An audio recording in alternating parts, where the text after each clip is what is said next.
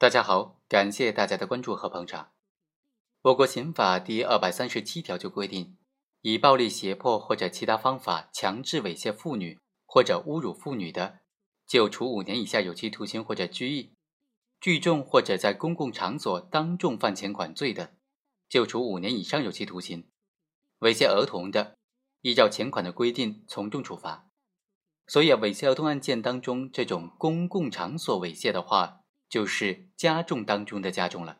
就是既应当是因为在公共场所实施犯罪，所以应当是五年以上有期徒刑，这是猥亵儿童罪的一个加重的情形。而猥亵的对象就是儿童，那么就应当在五年以上有期徒刑这个量刑幅度之内再从重处罚。可问题的关键是，怎么样认定公共场所呢？什么地方才是公共场所？公共场所应当具备哪些特征？认定的标准是什么呢？今天我就和大家来聊一聊，在学校教室讲台后面实施的这个猥亵儿童的行为，属不属于在公共场所猥亵儿童呢？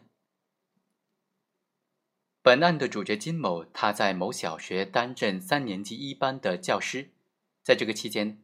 在教室的讲台之后、楼梯口啊，或者是校外的空地等地方，多次单独的以补课或者做题的名义，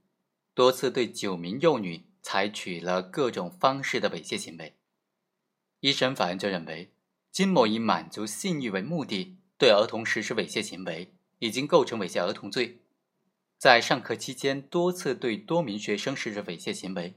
尽管其他的学生没有看到，都应当认定为在公共场所实施的当众猥亵儿童。金某在实施犯罪的时候，没有相关司法解释对于当众该怎么理解予以规定。但是后来啊，最高院、最高检、公安部、司法部就出台了关于依法惩治性侵未成年人犯罪的意见，当中就对于当众做出了明确的规定。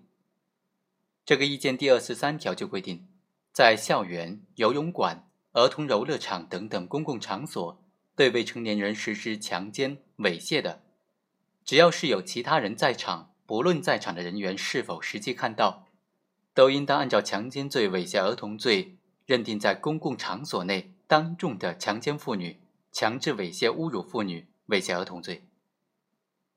本案呢就不存在从旧兼从轻的原则了，因为这个司法解释它的适用期间是持续在整个刑法施行期间的，司法解释它不存在从旧兼从轻的问题。所以本案当中辩护人所提出的本案应当采取从旧兼从轻的原则。在案发的当时呢，由于没有司法解释对于当众做出明确的界定，那就应当认定为是没有做出界定。既然行为当时没有做出界定，那么就应当按照没有做出界定、没有司法解释规定的这个理由啊，对他不应该从重处罚。法院就认为呢，很明显司法解释他无所谓从旧兼从轻的问题，所以对于辩护人的这个理由不予支持。最终，一审法院判决金某犯猥亵儿童罪，判处有期徒刑十二年。但是金某还是提出了上诉，认为他仍然是不在公共场所内实施的这个犯罪，